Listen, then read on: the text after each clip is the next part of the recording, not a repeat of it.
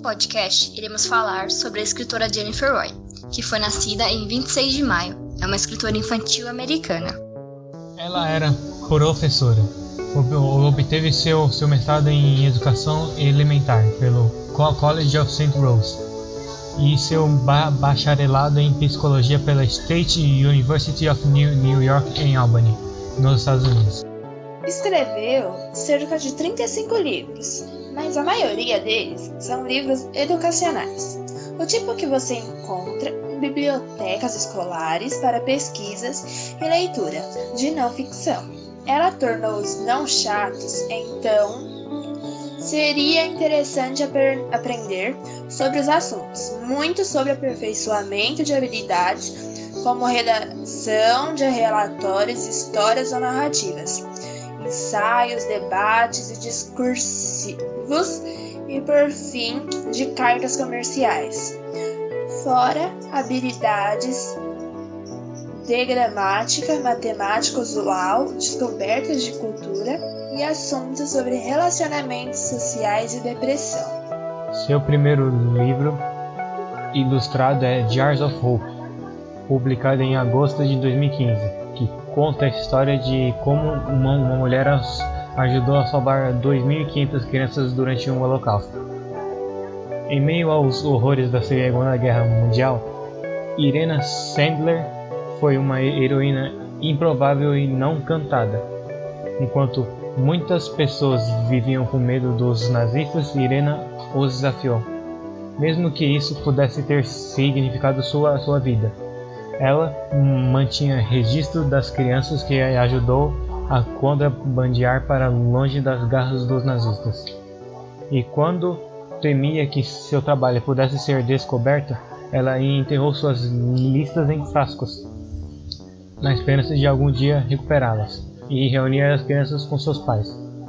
Esta envolvente história verdadeira de uma mulher que se encarregou de ajudar a salvar 2.500 crianças do gueto de Varsóvia durante um holocausto não é apenas inspiradora, é inesquecível. Seu primeiro romance foi Yellow Star, Estrela Amarela, quando sua tia Silva finalmente contou sua incrível história de sobrevivência para ela. No gueto de Lords, na Polônia, durante a Segunda Guerra Mundial, ela sabia que tinha que escrevê-la.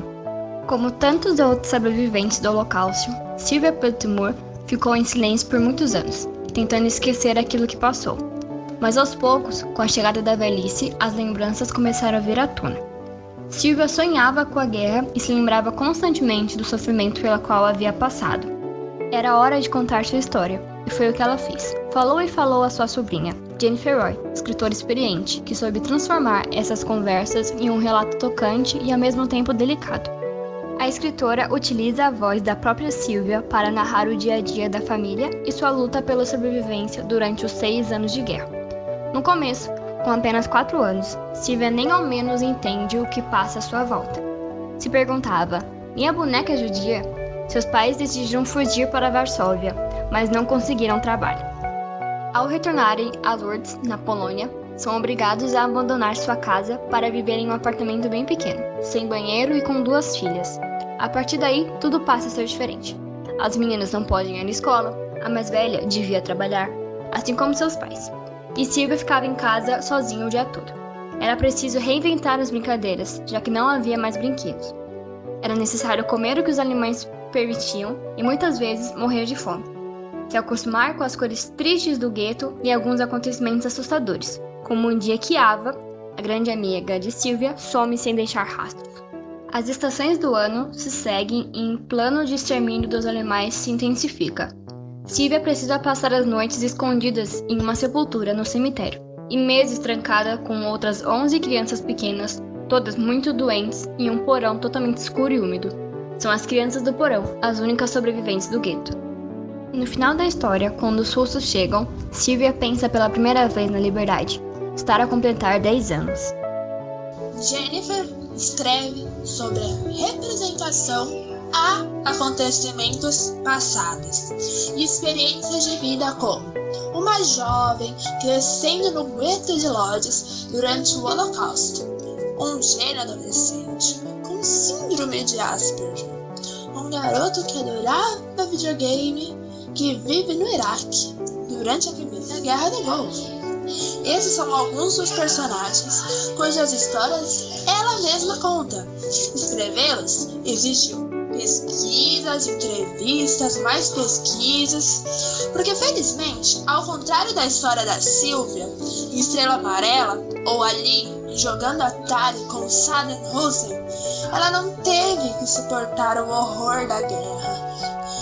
Ela, e ao contrário de Nathanael e Cego, ela não é um gênio, nem tem o aspecto autista.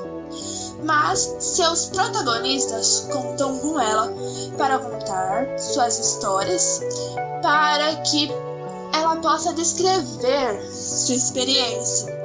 O que eles ouvem, o que eles cheiram, saboreiam, sentem e veem. Alguns livros que ela escreveu. Mind Blind. Conta a história de um garoto de 14 anos que vive em dois mundos. O mundo exterior, no qual vive com a família, amigos, e o outro é seu próprio mundo especial, dentro de Asp, onde não é forçado a interagir com ninguém ou se preocupar com sua aparência. Ele se sente à vontade para resolver problemas matemáticos que iludem até mesmo os mais brilhantes estudantes de pós-graduação. O mundo em que ele se sente que pode encontrar sua própria verdade interior. Livro Jogando Atari com Saddam Hussein baseado em uma história verdadeira. No, no, no início de 1991, Ali Fadhil, de 11 anos, foi consumido por seu amor pelo futebol, videogames e programas de televisão americanos. Então, em 17 de janeiro, o ditador ira iraquiano Saddam Hussein entrou em guerra com 34 nações lideradas pelos Estados Unidos. Nos 43 dias seguintes, Ali e sua família sobreviveram aos bombardeios, à escassez de alimentos e ao medo constante. Ali e seus irmãos jogaram futebol nas ruas abandonadas de seu bairro de Basra, perguntando-se quando ou se seu pai médico voltaria da frente de guerra. Cinemática, acessível e, e oportuna. Esta é a história da visão de uma criança comum da vida durante a guerra.